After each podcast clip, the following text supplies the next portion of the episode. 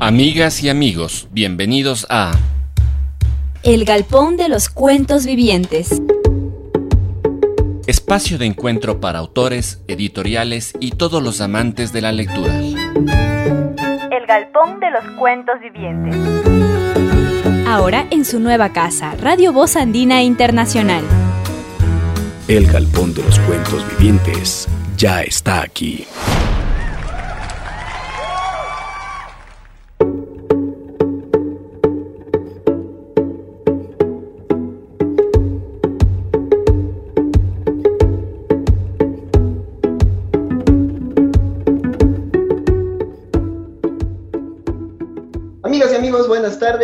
Bienvenidos una vez más al Galpón de los Cuentos Vivientes. Estamos celebrando feriado. Ojalá se cuiden, mantengan sus distancias y los que viajaron, pues disfruten del viaje, de poder salir un momentito. Hoy nos acompaña desde la ciudad de Guayaquil una de las escritoras más eh, reconocidas, también una catedrática y, y lectora muy, muy celebrada, como es Solange Rodríguez Pape, con quien tenemos el gusto al fin de platicar aquí en el Galpón de los Cuentos Vivientes. Solange, bienvenida al Galpón. Hola Marcelo, ¿qué tal? Un abrazo a todos los habitantes del Galpón desde la caliente Guayaquil. Ah, Yo tenía muchísimas ganas de estar en tu programa desde hace tiempo, así que celebro mucho esta invitación. La, la había estado esperando, pero finalmente ya estoy aquí en este año tan problemático como es el 2020. Unos locos años 20, diríamos, unos nuevos y locos años. Así es. Bueno, también para nosotros es un gusto poder compartir contigo. Es cierto, te- teníamos una deuda pendiente, no deuda, sino un gusto por compartir el espacio con tu persona. Y hoy nos convoca la primera vez que vi un fantasma, esta compilación de cuentos publicado por Candaya. La semana anterior platicamos con Olga y Paco, les mandamos un fuerte saludo. Y como hoy es el mes de las artes aquí en la ciudad de Quito, nosotros dijimos, vamos a hacer el mes de los escritores Candaya. Y para nosotros es un gusto empezar contigo. Así que Ah, muchísimas vamos, vamos a empezar a recorrer la línea del tiempo, si se quiere, y conocer un poco más a Solange. Naciste en 1976, si no estoy mal. Corrígeme si... No, está muy bien. ¿Cuál- ¿Cómo fueron tus primeras eh, cercanías con la literatura? ¿Por qué decantarse por este camino? Esta es una de- las preguntas que casi siempre le hacen a los creadores, ¿no? ¿Cómo así inician en el camino de la creación? Eh, y como sucede que hay diferentes, a veces hay una sola respuesta y hay otras respuestas que se van meditando a medida que, que el tiempo pasa. Yo creo que eh, nací en una familia donde el tema del libro era un objeto muy preciado. Mi padre fue un coleccionista de libros muy, muy tenaz, muy empedernido. Yo crecí eh, viéndolo coleccionar, limpiándolos, este, y había periodos en que mi padre, como tenía tantos y tantos libros, porque fue un coleccionista, más que un lector, fue un coleccionista, este, pues, agarraba algún libro y me lo presentaba y me decía, mira, este libro trata acerca del cambio, eso en las metamorfosis de Ovidio, y ese libro de aquí trata acerca de las aventuras de un jinete que, que, leyó mucho y se creyó caballero, andante y por lo tanto decidió tomar misiones. Y, paulatinamente mi padre, a partir de su aproximación con la colección de libros, también me fue contando historias. Esa es una de las razones. Otra de las razones, y esto es algo que a quienes damos y hemos facilitado talleres de escritura durante mucho tiempo, es el hecho de, que nos preguntan si un escritor nace o se hace, si un creador nace o se hace. Y yo creo que también frente a eso puede haber dos respuestas. Y una de ellas yo creo que sí es natural. Yo creo que un creador viene con algún tipo de chispa, de capacidad para dialogar con aquellas cosas que no termina de entender, con una especie de antena particular para sintonizarse con ciertas voces. ¿no? Y de ahí que decida poner en práctica uno eso, que decida, digamos, escuchar ese llamado, pues hay obviamente un trecho enorme, ¿no? Yo siento que yo, desde que tengo memoria, he eh, seguido el, el, aliento de la narrativa, de, de cuentos, Ahora me gustaría encontrar algún momento fundamental donde yo te dijera, mira, fue a partir de este momento que supe que yo iba a ser cuentista. No, pero si hago memoria y miro para atrás, pienso en mi niñez, me acuerdo a mí misma contándoles cuentos de, terror a, mis compañeras de colegio, de, escuela, ¿no?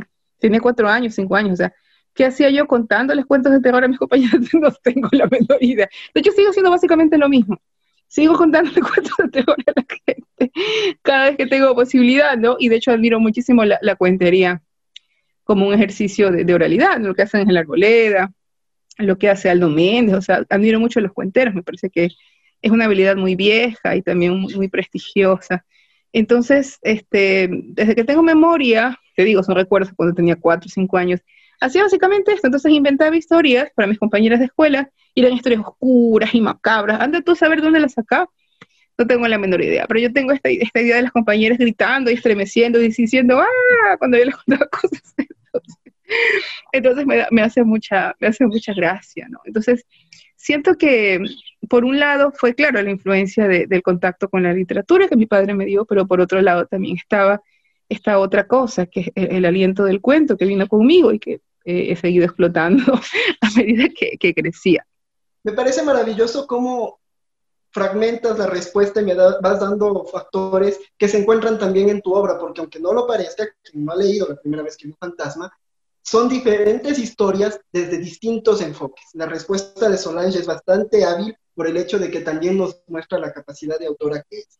Y es muy cierto, porque en tus cuentos se encuentran enfoques distintos, pero siempre hay un tono oscuro, un tono no, no terrorífico, pero bastante crudo, que hace que el lector se enganche de principio a fin.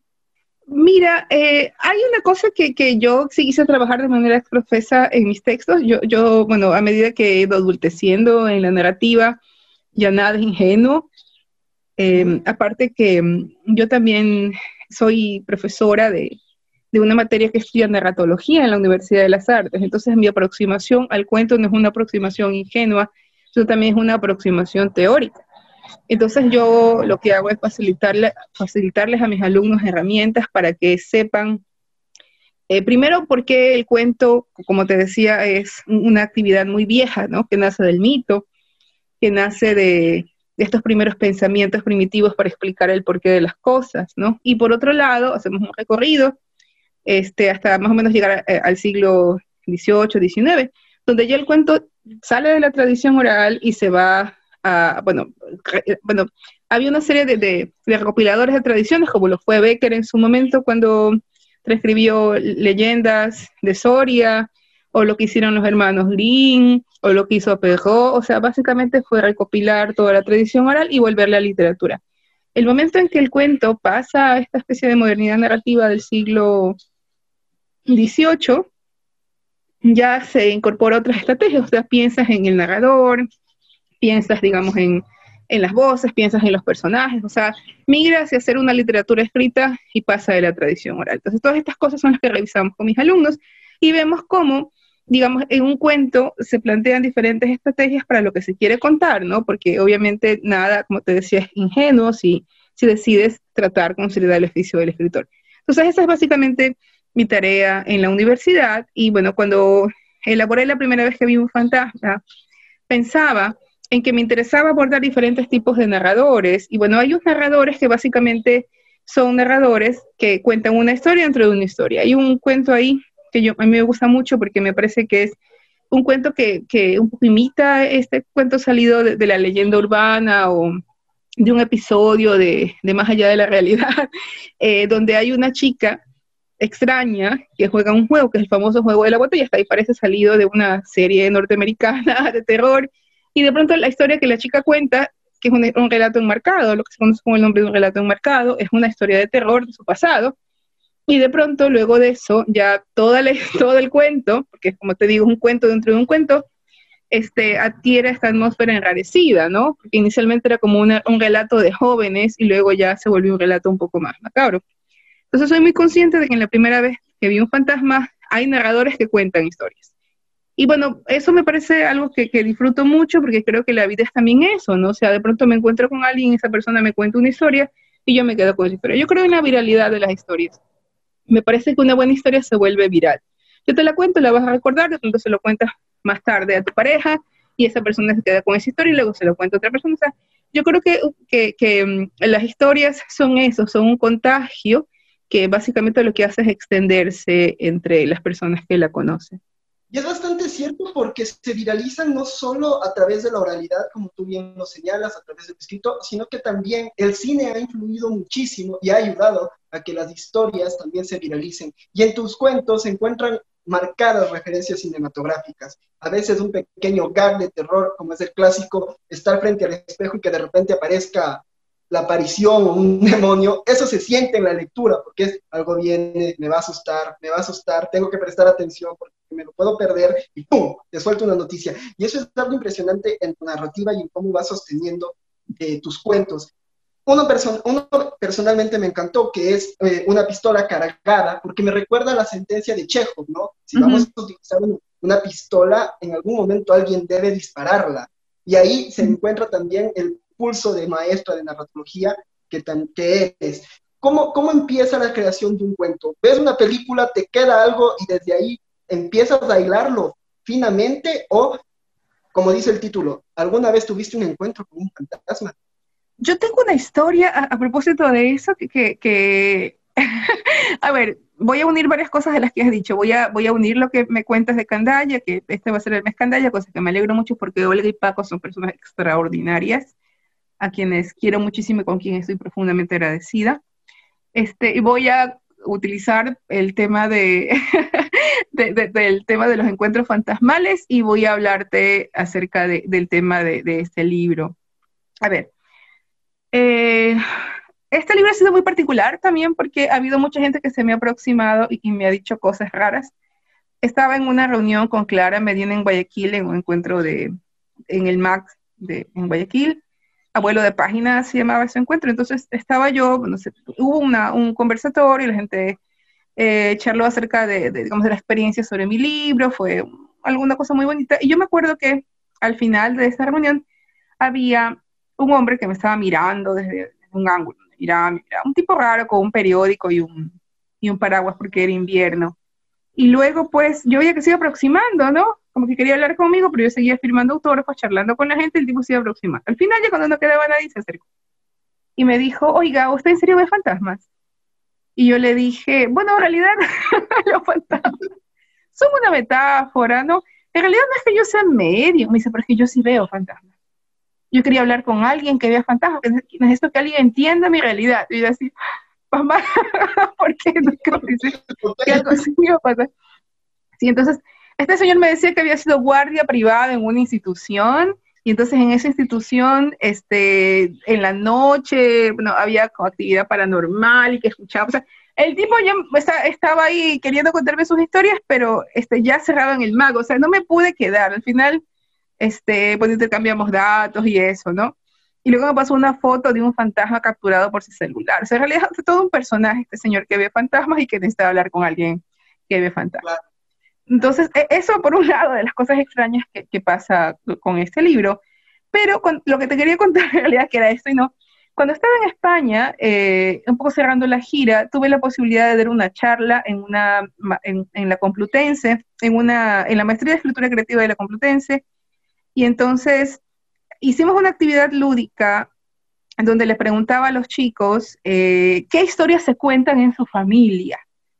Y entonces una de las chicas, que era una chica cuencana, este, levantó la mano y me dijo, pues nosotros, nosotros tenemos en mi familia una historia un poco rara que nos pasó, porque resulta que mi, mi abuelo era amigo de, César Dávila. Tú sabes que César Dávila tiene una fama este, muy, muy metafísica, ¿no? Por sus inclinaciones y por sus búsquedas, ¿no? De hecho, no le decían el paquín en van. Entonces me dice, y me contó otra historia. Esta charla contigo va a ser puras historias. Entonces me dice que una noche de domingo su familia estaba ya acostada, su abuelo y su abuela, y tocan la puerta el golpe de 11 de la noche. Y resulta que entra César Dávila temblando, profundamente alterado, pidiendo hablar con su abuelo. La abuela, que fue quien abrió la puerta, le dijo, oye, pero es un poco tarde, mira, no puedes esperarte hasta mañana, vete temprano, 8 de la mañana. Y le dijo, no, no tiene que ser ahora, en este momento, es que importante. Está tan alterado que lo dejaron pasar. Entonces ella va a cambiarse de ropa y va a buscar a su esposo. Y le dice, bueno, quédate aquí, o sea, ya, ya venimos, ¿no? Entonces va y busca al esposo y le dice, oye, mira, César está afuera, se lo ve muy perturbado, yo creo que debería salir a conversar con él. Entonces ellos, entonces hicieron un poco de tiempo, pasaron como 10 minutos hasta que el esposo se viste y cuando sale se ve a César Dávila. Ellos vieron a César Dávila levitando, dice ella, levitando alrededor de la mesa de comedor, dando vueltas, completamente ensimismado, como muy, muy dentro de sí mismo. Y ellos se quedaron pasmados y entonces este, dice que el, el, el, esposo y ella, pues así asumados, levantan la mano y lo tocan en el hombro a César. Y le dicen, César, y el momento en que lo tocan, César desciende y los mira. Y entonces, luego de esta historia que me contó esta chica, le dije, bueno, ¿qué, qué quería decirle a César Ávila a tu abuelo? Me dice, eso nunca se sabe, eso no llega a la historia. Sí, nunca se supo en realidad qué, qué, qué, quería decirle César Dávila a este señor. Bueno, hasta esa parte de la historia no llega a mi conocimiento, así que bueno, este, con esta idea de esta historia, ahora sí agarrándolo de candalla, resulta que, bueno, estaba haciendo un diario ya personal, un poco pensando en cómo había sido este recorrido, y estaba como para cerrar el proceso del libro, generando un texto que, se llama Ver fantasmas, una poética, que fue un ejercicio de escritura, ¿no? creo que vaya a salir en ningún lado. Entonces llegó a esta parte y empecé a contar esta historia de César Dávila levitando. Estaba en mi casa, fue más o menos a, tal vez a finales del año pasado, y no había eran estos diciembres calientes muy pesados en Guayaquil, donde no, no hay pero ni una brisna de aire. Y entonces, bueno, estaba redactando esta historia sobre César Dávila y en ese momento veo que el perchero que está frente a mi mesa de escritura se mueve. O sea, las carteras del perchero y, las, y las cosas que estaban en el perchero, eh, las chaquetas, hicieron un movimiento. Entonces me encantaría decir que fue el viento, pero no había viento. O sea, me encantaría decir que fue otra cosa, pero yo en ese momento sentí lo que sentí fue que había ahí una comunicación entre lo que yo estaba contando y este movimiento extraño, esta, esta, esta inclinación en la realidad, que supuestamente es lo fantástico. Entonces yo dije César David, así que dije en voz alta, César, déjame contar tu historia, yo soy tu colega, así que te solicito que me dejes contar la historia de tu levitación. Y todo se calmó, así que terminé de contar la historia de César Dávila. Nunca supe si era César Dávila, pero yo vi algo raro esa noche, algo raro sentí.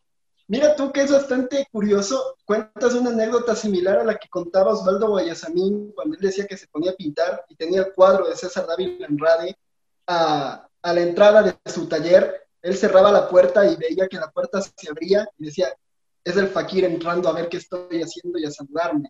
¿A ti pasó esto cuando estaba contando? No sabía esto que me cuentas, qué maravilloso. Sí, es, es, es genial. Yo, conocí esta historia cuando estuve en, la capilla del hombre y nos contaban, y justamente mostraron los cuadros, de, el cuadro de David Andrade, que hace la portada de sus obras completas publicadas por la Católica, que está acá atrásito, ya mismo los sacos, ya que estamos hablando del fakir. Y entonces ahí nos contaron, nos mostraron un video que creo que sale en la televisión, con voz de Osvaldo Guayasamín, y Osvaldo Guayasamín dice, yo siempre diré que es el fakir saludándome cada vez que me encierro en el, en el estudio, ¿no? Se abre la puerta y él está viéndome. Pero qué hermoso, porque en realidad yo no, no sabía cómo interpretarlo, pero tal como tú lo dices, de pronto es un saludo, de pronto fue una especie de inclinación de cabeza, de cabeza, ¿no? Diciendo aquí estoy. Y sobre los huesos del fakir, tú sabes que el cementerio en el que estaban enterrados sus huesos en Venezuela lo vandalizaron. Entonces se supone que esos huesos no están desaparecieron, ¿no? Y hay todavía más leyendas sobre el fakir. Supuestamente esos huesos fueron utilizados en rituales porque eran o, saqueados por estudiantes de medicina o gente que utilizaba los huesos para hacer rituales santeros o extraños. Entonces, ve tú a saber qué demonios pasa. Sí, realmente la historia del fakir es la historia de un gran fantasma, ¿no? Yo creo que es el gran fantasma de la literatura ecuatoriana porque siempre logra aparecer, se filtra por las paredes, se escucha el susurro de su voz. Por ejemplo, eh, la editorial El Fakir tiene su, única, su único archivo de voz grabada leyendo Boletín y Elegía de las Mitas. Y cuando uno escucha esa voz carrasposa, dice, ah, bárbaro, este sí es un cadáver andante. Las descripciones que daba Adum sobre el Fakir y varios otros autores te ayudan a crear ese mito. Y mira tú, tienes una historia que te compartieron que también tiene mucho que ver con este libro, porque quién quita, lo, lo, rondan fantasmas. Pero para seguir hablando de fantasmas, vamos con nuestro primer break musical, nos relajamos un momento para que las energías también se calmen, ya regresamos de aquí en el Galpón de los Cuentos Vivientes con Solange. Muy bien.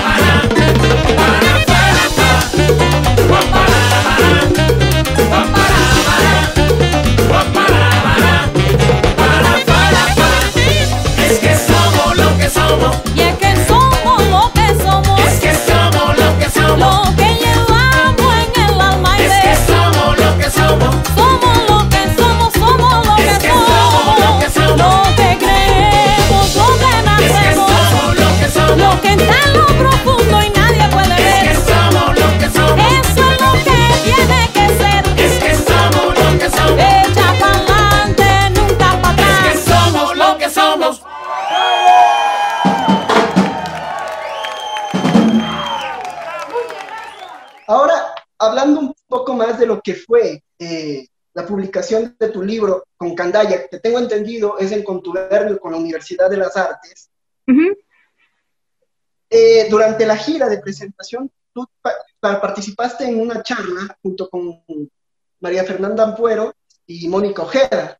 Sí. Y algo, algo que las hermanas las tres es la potencia de su narrativa a través de los sucesos, en donde interviene muchísimo el cuerpo. Y en el primer cuento que abre tu, tu libro, que es A tiempo para desayunar, se siente la presencia de un personaje que siente la pesadez de un cuerpo encima, como si tuviese el muerto. Ese, ese mal de se me durmió el muerto y quieres gritar y no puedes y solo mueves los ojos. Se siente esa pesadez. Hay otro cuento también allí que es Paladar, este, que Sí. tiene que ver con el tema de la devoración, por ejemplo, ¿no? Yo creo que esa puede ser otra forma también de entender la presencia del cuerpo. Eh, hay cuerpos que mutan, hay cuerpos que, que dejan de ser el cuerpo que usualmente son y se vuelven otra cosa. Creo que también eso lo podemos apreciar en Matadora. Al final la gata pare algo que no sabemos que pare, pero, pero son crías que, que devoran y que comen, no se sabe bien exactamente qué.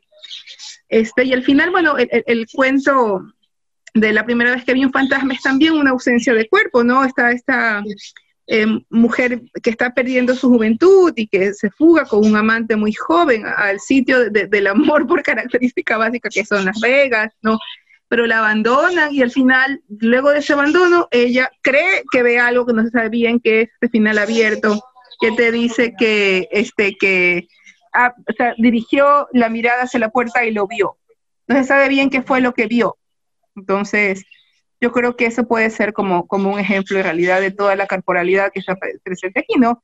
Pero te puedo decir que también la creación de este cuentario fue una creación que sí pensó con, con mucha, con mucho cuidado exactamente que, que quería generar un, un texto consistente, ¿no? Donde, donde hubiera, hubiera presencias, como tú dices, de esta, de esta narrativa de sucesos fuertes. Yo creo que también sucede que, que las mujeres en la literatura siempre se nos ha colocado como dueñas de, temas leves, ¿no? El amor, la maternidad, aunque no necesariamente es un tema leve, este, el, el autorotismo y la exploración. Y se ha pensado que no generamos temas o no estamos interesados en temas eh, relacionados con el terror, por ejemplo, la ciencia ficción o géneros muchísimo más, eh, digamos, contundentes, ¿no? Entonces yo creo que al menos lo que he intentado hacer es abordar el terror. Yo creo que el terror, que es un género que estoy explorando ahora, es un género este, con un prestigio precioso y viejo, y pues eh, me interesa mucho explorarlo, aunque se piense que son como textos de serie B, porque mucha gente piensa que no es literatura seria, ¿no? Y sé que muchas personas han comprado este, este libro pensando que es un libro de terror y se dan cuenta que es literatura. O sea, ¿qué diferencia el género de la literatura? No lo sé. Pero supongo que es el, el buen trabajo de, de, del narrador, ¿no? O sea, no sé, si estás frente a un texto de terror, o sea, no tienes que necesariamente colocar un, una cadena y un muerto en penación, ¿no? Hay diferentísimas maneras de poder enter, entender el terror. El terror es que se te pierden las llaves antes de entrar a la casa y es madrugada y no puedes pedir auxilio. El terror es encontrar un alijo de cosas inexplicables en una mudanza que te tranquilizan y no sabes exactamente qué es, ¿no? El terror es este, encontrarte con alguien en un bar una madrugada y pasear con él y verle algún tipo de gesto extraño, o sea, y también como mujer puedes entender muchísimas formas de terror. El terror es tener cáncer, como la narradora de Paladar, y que te extirpen un seno. O sea, hay, otras, hay diferentes maneras de tener miedo que no necesariamente tienen que ver con el fantasma y la sábana. Te voy a decir que en esta charla llegaron a la conclusión Mónica, tú y María Fernanda, de ser herederas de Mary Shelley. Y Mary Shelley es una de las máximas exponentes de la ciencia ficción uh -huh. y también de, de un terror eh, principiante, por así decirlo. Creo que estoy utilizando mal este término. Pero en Paladar vamos a seguir andando en la figura de David Andrade porque es muy cierto. David Andrade tiene un cuento que se llama La muerte del monstruo, que es, se narra la historia de un niño que mira a su madre que tiene un dolor en el pecho, no menciona el cáncer, pero le hace alusión, y el niño al final, no les puedo decir, vayan a leerlo, busquenlo en serio, no les puedo hacer spoiler completamente, pero ese final me recuerda mucho a Paladar, porque es esa misma sensación de cómo el cuerpo empieza, primero, a través de una enfermedad, cómo es ese sufrimiento, cómo cambia la perspectiva de una persona a través de este suceso y a través de cómo se va adaptando a una nueva situación corpórea, porque la enfermedad también obliga a una nueva manera de llevar el cuerpo. Mira, yo he leído a Dávila porque lo tengo que dar, bueno, porque me gusta y porque lo tengo que dar con mis alumnos y ese texto no lo he revisado, ¿no? Una de las cosas que me, me interesa mucho de Dávila, aparte de su carga poética en la narrativa, son sus finales extrañísimos, enigmáticos, abiertísimos y, y poéticos, ¿no? Entonces, uh -huh. este, No sabía de este cuento, lo voy a revisar. Me da mucha gracia porque a veces mucha gente dice que encuentra en mi narrativa influencias como marcadísimas de, de- de- y yo digo, bueno, es que ese autor yo no lo conozco, entonces me da mucha risa, los lectores hacen co- como, como, crean, ¿no? Como que van cosiendo lógicas que se escapan completamente, pero, pero esa es la lógica de la literatura hermosa, ¿no? Resulta que eres como medio pariente de alguien que no sabías que eras pariente y tienes ahí, como que encuentras un padre perdido, ¿no? como familiar, También, ¿crees? te, te soy franco, la escena de, de la gata pariendo me recordó mucho a los perros de Tíndaro. Este cuento de terror de, de estos animales que están en las esquinas y siempre están cazando, me, me recordaba muchísimo porque no se dice qué parió la gata. Entonces Así era como, son gatos, son perros de Tíndalos, es una nueva morfología. El terror se siente, como tú bien lo dices, estás explorando este género, pero al parecer está ahí, es algo cotidiano, es algo, es una duda de dejé cerrada la, la llave de gas, eh, me, me olvidé, me olvidé la leche en la estufa, y ese es un terror que te carcome, pero al mismo tiempo te lleva de la mano a descubrir algo tan cotidiano, pero que te puede asustar.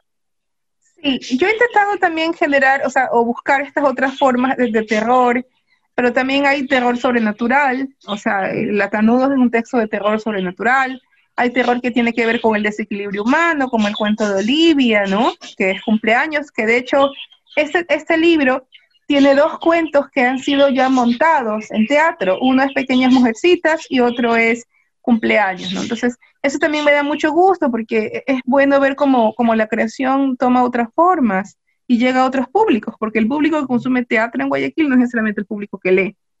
Entonces Sí. eso me hace sentir muy contenta. Ahora, hay un cuento que me referenció más a, a otra anécdota de terror, entre comillas, relacionada con Dylan Thomas. El cuento es La instantánea borrosa de una mujer con la luna. Ajá, Resulta que eh, Dylan Thomas, cuando visita Nueva York y va a dar su, su conferencia, se encuentra con tres amigos, van a una casa en un lago, se cuentan historias, y una amiga le cuenta la historia de una fotografía de una chica, y le dice, cada vez que alguien duerme en la habitación donde se encontró esta foto, la chica aparece siempre con una pose, que era así, y de repente aparece así, y de repente aparece así, haciendo hasta Ajá. cumplir los cinco dedos de la mano, y es porque alguien muere en esa habitación, luego de encontrar la fotografía de esta chica. Mm, Leyendo esto, era inevitable, leyendo tu cuento, era inevitable volver a escuchar esta historia que Dylan Thomas la retrata posteriormente, y era como estos puentes que tú señalas, estos padres, estos, estos hermanos literarios que llegas a tener, pero es un terror que va, crece, crece, crece, y es como las ganas de verse tal vez en un reflejo, tal vez en una fotografía. Y yo quiero preguntarte, Solange, ¿cuál es el miedo que más te ha perseguido durante tus años de vida? Yo ahora, bueno, es que también todo depende de, qué momento estás. Em, estoy trabajando mucho con el tema de mis sueños. Estoy, em, a ver, a todo esto te cuento, ¿no? Estoy en este momento en un momento de, investigación personal a partir de, de algo que se llama la realidad deimónica. Deimónica no tiene que ver con, con lo demoníaco, sino tiene que ver con, con lo irracional. Eh, entonces, esta teoría que estoy estudiando ahora te dice que em, hay momentos como de, contacto con lo inexplicable que en algún momento de la vida cotidiana suceden y que de pronto te rozan. Entonces te dice, por ejemplo, que te cuenta casos, ¿no? De personas que, se han despertado del sueño y en ese sueño han contado que alguien les dice dónde está un tesoro y entonces ellos van al sitio donde está el tesoro inmediatamente después de levantarse y lo tocan y en efecto es el tesoro, pero de pronto en ese momento no lo desentierran, sino que tienen que ir a desayunar, los van a ver y cuando vuelven a ir a ver el tesoro ya no está. Entonces te dice, estos momentos de contacto entre lo onírico y la realidad, entre la divinidad y la realidad, no se tienen que desperdiciar porque luego ya, ya eso se vuelve evanescente. Entonces eso me parece como muy bello. Y otra cosa que he estado aprendiendo sobre el tema de los sueños es que los sueños son mitologías personales. Entonces, todas aquel, aquellas cosas que son simbólicas en tus sueños definitivamente son las cosas que han estructurado. Son tus dioses, son tus miedos, son tus, tus eros. Y entonces yo sueño mucho con, con eh, un espacio súper concreto de mi infancia, que es la ventana que da al patio de el que fue mi dormitorio de la infancia. Sueño que abro esa ventana, sueño que cierro esa ventana, Sueño que durante las noches eh, ventosas tengo que acercarme y cerrarla y el patio se ve oscuro y aterrador y me da miedo.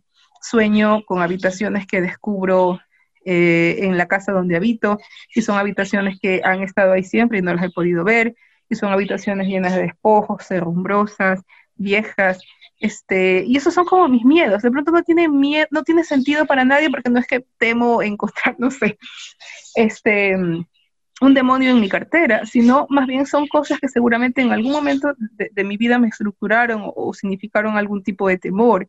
No sé por qué el tema de la casa es una cosa que, que me causa tanto, tanto miedo. Yo, yo bromeo con un amigo y digo que yo hago turismo onírico inmobiliario porque hago un recorrido por unas casas que nunca he visto. Entonces, ayer también soñé con una casa especial que estaba en Babahoyo, según yo.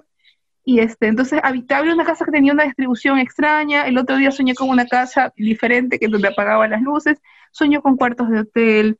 O sea, no sé, voy por ahí haciendo un turismo impresionante onírico, ¿no? Como que voy de un sitio, yo no sé si en algún momento de mi vida yo, yo vaya a habitar algún espacio con el que haya soñado y de pronto haya entrado y me descubro, yo estoy aquí porque lo soñé. Me encantaría que me suceda para estos espacios que recorro en este elenco de mis sueños son reales, ¿no? Pero como te decía, te decía, estos miedos, que no son miedos universales, no es que le temo a la vejez, que sí le temo, o a la soledad, que sí le temo, o la decadencia, que sí le temo. Le temo a estas imágenes particularmente mías y también particularmente aterradoras para mí.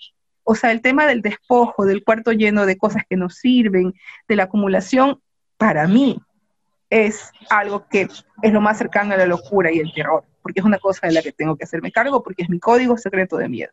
Pero para otra gente eso no puede significar nada, ¿no? Para otra gente de pronto el miedo es un animal muerto, el miedo es la soledad, no tengo idea, ¿no? Yo creo que los miedos, al igual que, que los símbolos personales, son únicos. Cada, cada símbolo, cada miedo, cada peculiaridad eh, nos conforma, y es bastante cierto, tú acabas de hacer una descripción bastante cinematográfica del miedo de la ventana, porque en cada película de terror siempre hay una ventana que se abre y la protagonista o la víctima en este caso tiene que acercar a cerrarse y de repente ocurre algo. ¿Cómo es tu relación con el cine? Porque también hay muchísimo, muchísimo cine B principalmente. Y esto me recuerda también a Sandra Araya, por ejemplo, en El Lobo, se siente esa presencia, y a Marcela Rivadeneira en Héctor. Sí, bueno, yo admiro mucho la obra de Sandra Araya, yo eh, dentro de poco voy a tener que hacer una charla eh, de un de unos seminarios que hacemos en mi universidad que se llama Escuela Abierta y la obra de ella que yo he elegido es Un suceso extraño. Me parece que es una novela hermosa y profundamente inquietante que trabaja con una serie de lugares comunes que tienen que ver con, con lo sobrenatural y algo que es una categoría de Freud que llama lo ominoso. Pero así que si quieren saber qué voy a decir acerca de Sandra Raya, no se pierdan mi charla de la escuela abierta sobre un suceso extraño. ¿Cuándo es? Que la voy ¿Cuándo es? Sí, va a estar súper, porque voy a trabajar con ciertas categorías que tienen que ver con el terror, pero también con el psicoanálisis. Entonces, eh, mira, aquí viene otra cosa graciosa. Yo eh, en este momento estoy en un momento súper ocupado de mi vida, pero siempre tengo un poquito de tiempo los sábados en la tarde, solamente ahí, como, como, entonces yo pienso, sábado en la tarde, momento para esparcimiento y descanso. ¿Qué voy a hacer? Voy a ver una película de terror. Mi manera de poder descansar. Es ver una película, es el momento tranquilo. Voy a ver la película de terror más terrible que encuentre. Entonces, siempre es la película de terror de la semana.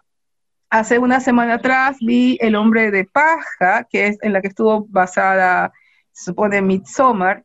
Y esta semana vi una película de terror muy lisérgica que se llama Mandy, que la dirige un, un griego, ¿no? Y luego quisiera ver Relic, o sea, cada semana me pongo como, como, como constante ver una película de terror. Hay gente que la puede ver más seguido, ¿no? Yo selecciono con mucho criterio mi película de terror de la semana y así he visto Suspirio, o sea, como que espero ese momento de, fin de semana para poder ver mi película de terror. El ritual he visto, he visto en este periodo que te digo que ha estado muy, complicado, muy, muy, de manera muy disciplinada, consumo, consumo cine de terror, porque me parece que también es una... A mí me interesan mucho las historias, entonces me parece que es una forma de consumir historias. Otra cosa que hago y que la gente no sabe es que escucho mucho en YouTube historias de terror. Escucho muchas sí. leyendas, este, escucho mucho una serie de, de, de, o sea, de, relatos en canales como Noviembre Nocturno, donde hay audiolibros de terror, o sea, todo el tiempo consumo historias. No siempre tienen que ser el terror, a veces son naturales, a veces son historias, no sé, cotidianas, a veces son o sea, eso, ¿no? Intento alimentarme todo el tiempo de, de, relatos, porque a partir de esos relatos, obviamente se me ocurre un jazz, y a partir de, de, estas otras cosas, de pronto, como tú bien dijiste, puedo encontrar asociaciones. Entonces, e, eso es básicamente mi vida, un consumo narrativo. Y luego de este consumo narrativo, vamos con nuestro segundo consumo musical aquí en el Balcón de los Cuentos Vivientes. Ya regresamos con Solange Rodríguez.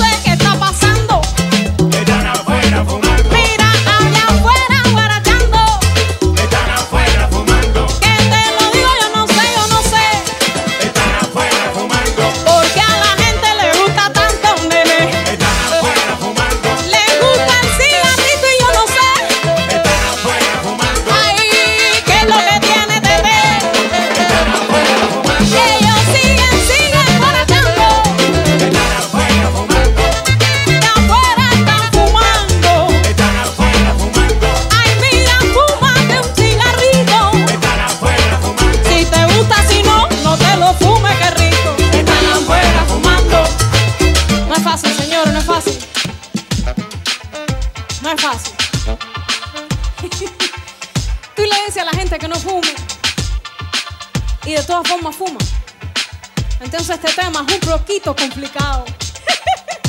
Mira. Ay, con Dios la gente sigue fumando. Yo no sé lo que está pasando, pero ellos siguen fumando. Ay, con Dios la gente sigue fumando.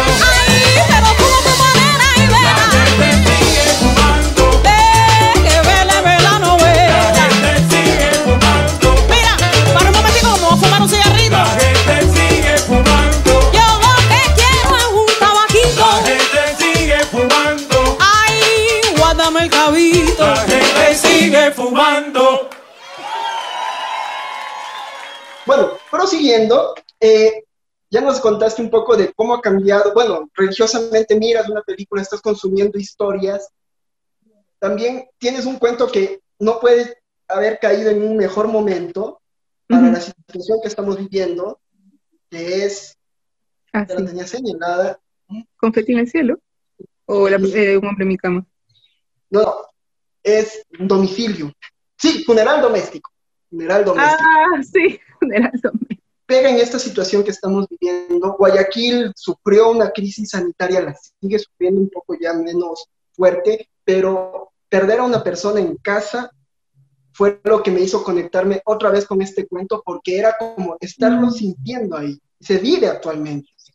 Ayer nomás estaba leyendo el reportaje de los casos del 911, de personas que llaman pidiendo auxilio y de repente se quiebran porque ya la persona que está en emergencia ya no, ya no reacciona, fallece. Entonces, imagínate tener un funeral en casa sin poder llamar a alguien que te consuele a más de las personas que están ahí. Mira que este, en esta charla, por primera vez creo que en mucho tiempo, es la primera conversación que tenemos que no tiene que ver con el COVID. Así que te agradezco mucho. Porque todas las otras intervenciones que he tenido en este periodo hablando con gente, incluso dirigiéndolas yo, la que tuve hace dos semanas con, este, en el ILIA, que es un encuentro de artes que hacemos en mi universidad, justamente ahí estuve peinando cuáles son los proyectos que tienen que ver con, con literatura y COVID. Y obviamente esta es una situación que nos partió en dos la historia, y va a ser como antes del COVID y después del COVID. Y ahora tú, tú este, me haces observar esto de aquí. Bueno, en realidad, este, este es el cuento favorito de Olga. Ella me dijo que le gusta mucho. A mí me gusta mucho Un Paseo de Domingo. Es un texto también muy personal. Porque finalmente, como te decía, la literatura, las literaturas, nuestros cuentos son nuestras mitologías, ¿no? O sea, si, si tuviéramos alguna pequeña religión, sobre estos textos estudiaríamos muchísimo, subrayaríamos partes, no haríamos liturgias relacionadas con estas cosas. A mí me interesa mucho el mito y estoy, como te digo, explorando, explorando a partir de mis lecturas de Campbell, por ejemplo, eh, o, y de otros mitólogos, pues, este, cosas que me interesan para, para bueno, proyectos de escritura futuros. Y eh, mi madre es una persona que tiene muchísima ternura con respecto a los animales, los alimenta. Mi casa está repleta de... ahora, están- mientras estamos hablando hay cuatro pericos chachareando al fondo y ellos están, mi mamá está haciendo lo posible porque no hable tanto, porque no sabes lo que es. Hay un gato recogido, hay una gata que viene a comer que no es ese gato, hay pájaros que reciben este, al piso. O sea, mi madre es una, eh, una persona que cuida mucho de, de los animales, le gusta mucho, como muy animalista. Y entonces, eh, inevitablemente, yo he pasado una infancia enterrando mascotas, enterrando pericos, enterrando mascota de, de cementerio de animales. Perdón Tengo te mi propio cementerio de animales. Aquí enterré a mi gata. Aquí tenemos un patio. Entonces, este, ahí hemos enterrado todo lo posible. Obviamente no, no vienen, no vuelven a la vida, ¿no? Pero para mí el animal, el animal tiene, tiene una lógica y un sentido muy particular porque te digo, han formado desde que tengo conciencia parte de mi mundo. Y qué curioso es hablar contigo porque esto que te estoy diciendo no lo he dicho nunca antes, tal vez porque no he sido consciente de que mi relación con los animales ha sido una, una relación muy próxima. No digo que he, he formado parte de un refugio, admiro mucho a la gente que se dedica en alma y cuerpo y corazón, pero, pero este, creo que a mi manera también, mi casa ha sido un poco un centro de acogida y hemos pasado por tragedias porque o los envenenan, o los atropellan, o bueno, y mi madre, como te digo, sufre mucho, porque esto, esto es como a veces pasa, eh, a veces el, herma, el animal se vuelve un poco tu hermano, ¿no? Estás conviviendo contigo, lo quieres, entonces esta ha sido como, como pequeñas tragedias. Entonces aquí en el patio enterramos animales todo el tiempo. Animal que fallece, animal que enterramos y le hacemos pompas fúnebres así como, como cuenta ese narrador. Cuando se murió mi gato de toda la vida, que tenía 18 años, vino una amiga muy cercana y le leímos un poema, así muy solemnemente, y le pusimos flores, hicimos todo un rito, honrándolo. Entonces, eso, es un cuento que tiene mucho sentido para mí, y luego, como tú dices, extrapola al hecho de no tener dónde enterrar, ¿no? Y con mi madre hemos tenido esta conversación macabra, el tiempo en que no había como enterrar, me decía, bueno, si me muero me entierras aquí nomás en el patio, estaría mal. Le digo, no, no, o sea, hay, historias de terror, gente que se ha ido a enterrar a la península, estos muertos metidos en estos autos ahí, como en esa comedia del 80, donde el muerto lo haces pasar por un primo dormido, o sea, ese, hemos visto, hemos superado cualquier lógica con el tema del COVID aquí en Ecuador, es impresionante. O sea, Ecuador es un, territorio para narraciones espectaculares. Ujú. Ma- Mariana Enríquez estaría feliz viniendo. Se sentiría Sí. como, como, como André Breton cuando visitó México y dijo, México resume todo lo que es el surrealismo. es cierto, Enrique estaría muy feliz. Y es verdad, tenemos que empezar a rescatar eh, nuestras mitologías, ¿no? Hay que pensar en eso. Yo ahora estoy trabajando, bueno, en, una, en un siguiente tomo de cuentos que tal vez esté listo para el 2022. Había puesto como, como fecha el 2021, no lo sé, es que por primera vez en mi vida tengo como tres proyectos funcionando a la vez, más allá de, de mi vida eh, profesional, o sea, mi vida en la universidad, y entonces no sé qué termine de salir primero. Yo creo que los cuentos igual se van acumulando, se van trabajando a medida que me permite eh, la realidad, pero las otras cosas básicamente son lecturas que de alguna forma las coso también con estos proyectos creativos. Y bueno, y el diario de sueños que todo el tiempo llevo para ver hacia dónde va, tal vez no vaya hacia ningún lugar, tal vez sencillamente sea como, te digo, esta autoconciencia que tiene que ver con mis propias situaciones personales.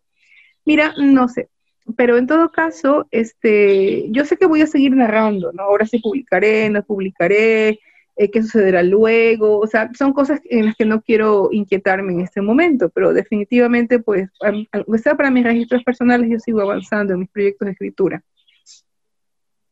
Mientras Orange avanza en sus proyectos de escritura, nosotros avanzamos con la entrevista y el tiempo también avanza, es nuestro mayor enemigo. Vamos con nuestro último break musical y ya regresamos para despedir este programa con esta charla entre lo anecdótico, la forma de narrar y lo terrorífico aquí en el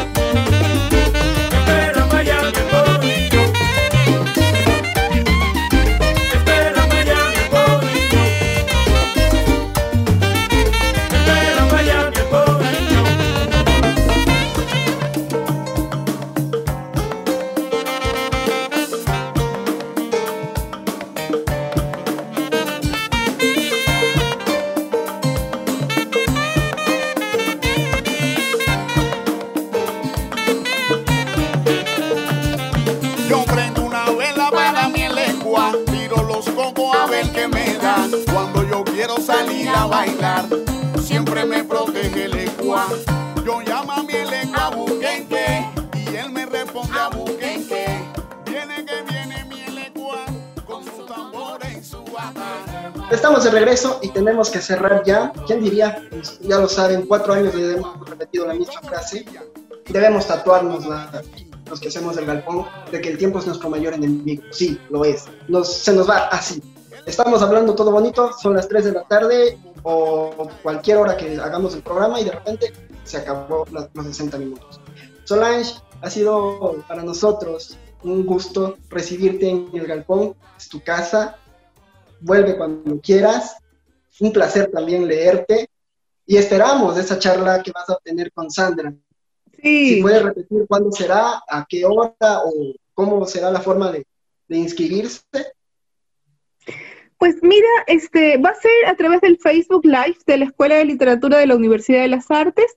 Va a ser en 15 días aproximadamente. El tema va a ser, eh, bueno, un suceso extraño, pero como te contaba, vamos a revisar categorías que tienen que ver con lo sobrenatural, con el doble, con luminoso, con las casas encantadas. Era un poco una picadita para, para los que les interesa el tema del terror. Y como plus va a haber un diálogo con Sandra Araya.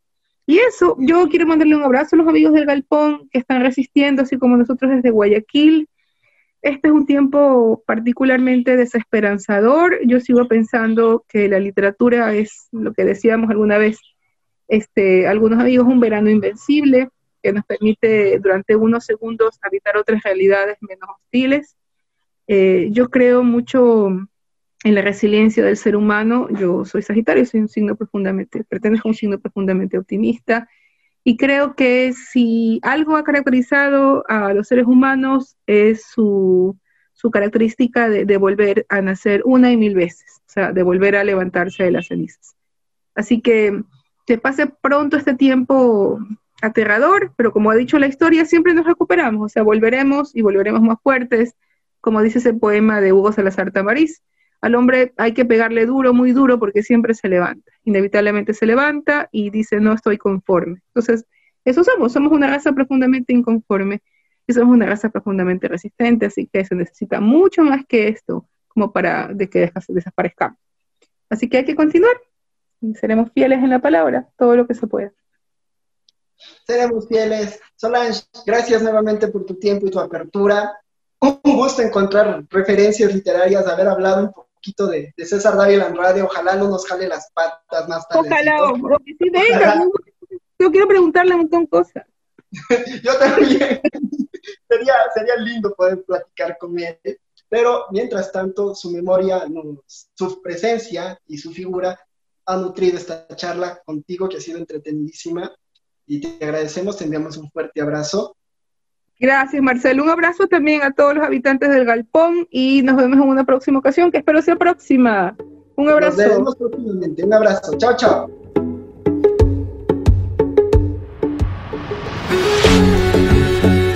El Galpón de los Cuentos Vivientes. Llegó a ustedes con la participación de Marcelo Cruz, Anaíd León Pablo Tipán y Leonardo Valencia. Vivan mucho. Lean más. Hasta la próxima semana.